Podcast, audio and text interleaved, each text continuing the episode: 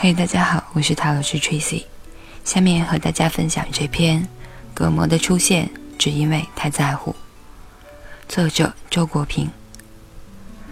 我越来越倾向于认为，人与人之间有隔膜是最正常的现象，没有隔膜倒是例外，甚至是近乎不可能的奇迹。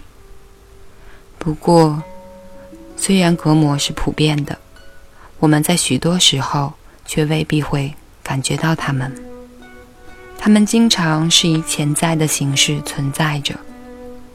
所谓隔膜，是指沟通有障碍，因此你感到隔膜，前提应该是你有沟通的愿望。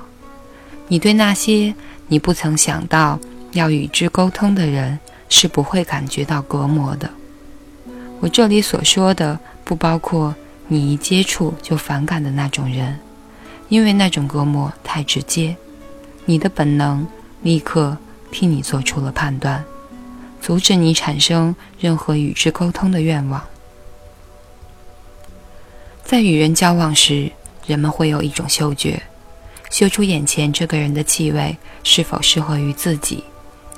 区别只在灵敏的程度，但是在多数情况下，你对你反反接触到的人不会有如此强烈的好恶感。你的态度是中性的，你对他们还谈不上什么隔膜之感。只有那些因为机缘而程度不等的进入了你的生活之中，构成了你的人际关系的人，你才会程度不等的。产生和他们沟通的愿望，于是便有可能发现彼此之间隔膜的存在了。事实上，无论是谁，只要扪心自问，都会承认，在自己的亲人、朋友、同事、熟人中间，真正能够与自己心灵契合的，就属少数。不，哪怕只有一个。也已经够幸运了。这意味着人们完全意识到，在自己的各种交往中，隔膜是或多或少存在着的。不过，据我观察，大多数人并不为此烦恼，至少并不会长久的烦恼，多半是把这作为一个无法改变，许多时候也就无需改变的事实接受下来。渐渐的安之若素了。我觉得这种心态是健康而合理的。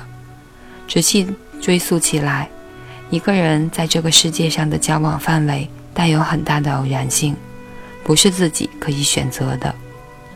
你之所以与这些人有了比其他人多的来往，是因为你出生在这个家庭，你从事着这个职业。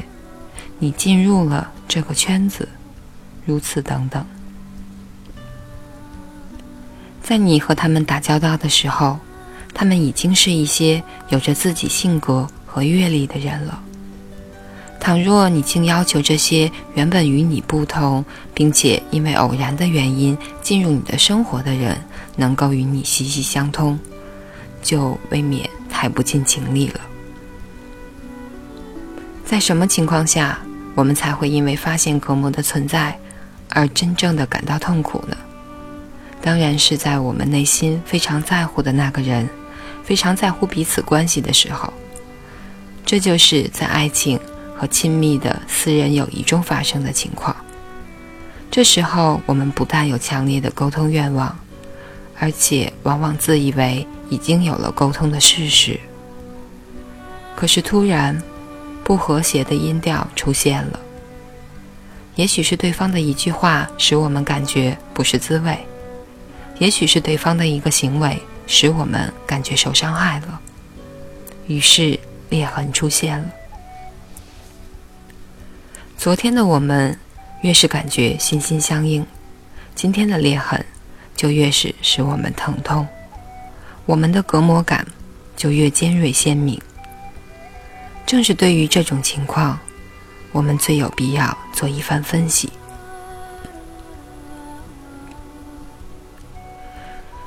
排除掉那种纯粹因为误会产生的磨合或者裂痕不说，这种亲密者之间的隔膜缘何而生呢？我认为只有一个答案，就是隔膜本来就存在着，只是现在才被发现了而已。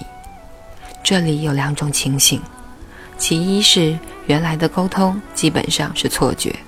实际上，彼此心灵差距非常大，大到完全不足以成为情人和朋友。而现在，不过是因了某种刺激，原来闭着的眼睛一下子睁开了。作为当事人，这个时候必定会感到异常的失失望和沮丧。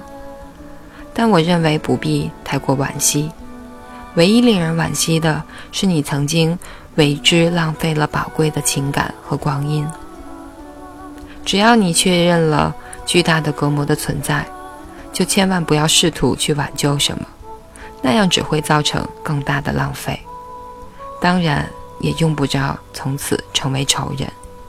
再大的隔膜也构不成敌敌对。相反，如果有一方偏不肯正视事实，仍然强求一种亲密关系。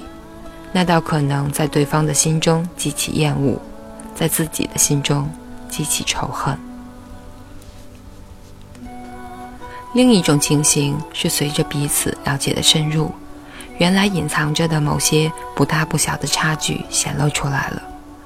这并不表明原来的沟通是误解，应该说沟通基本上是事实。但是与此并存的还有另外一个事实，那便是。因为人类心灵的个别性和复杂性，沟通必然是有限度的。我们不妨假定，人的心灵是有质和量的不同的。质不同，比如说基本的人生态度和价格取向格格不入。所谓道不同不相与谋，沟通就无从谈起。质相同，还会有量的差异。两个人的精神品质基本一致。灵魂内涵仍会有深浅宽窄之别，其沟通的深度和广度必然会被限定在那比较窄的一方的水平上。即使两个人的水平相当，在他们心灵的各个层次上，也仍然会存在着不同的岔路和拐角，从而造成一些局部的沟通障碍。我的这个描述无疑有简单化的毛病。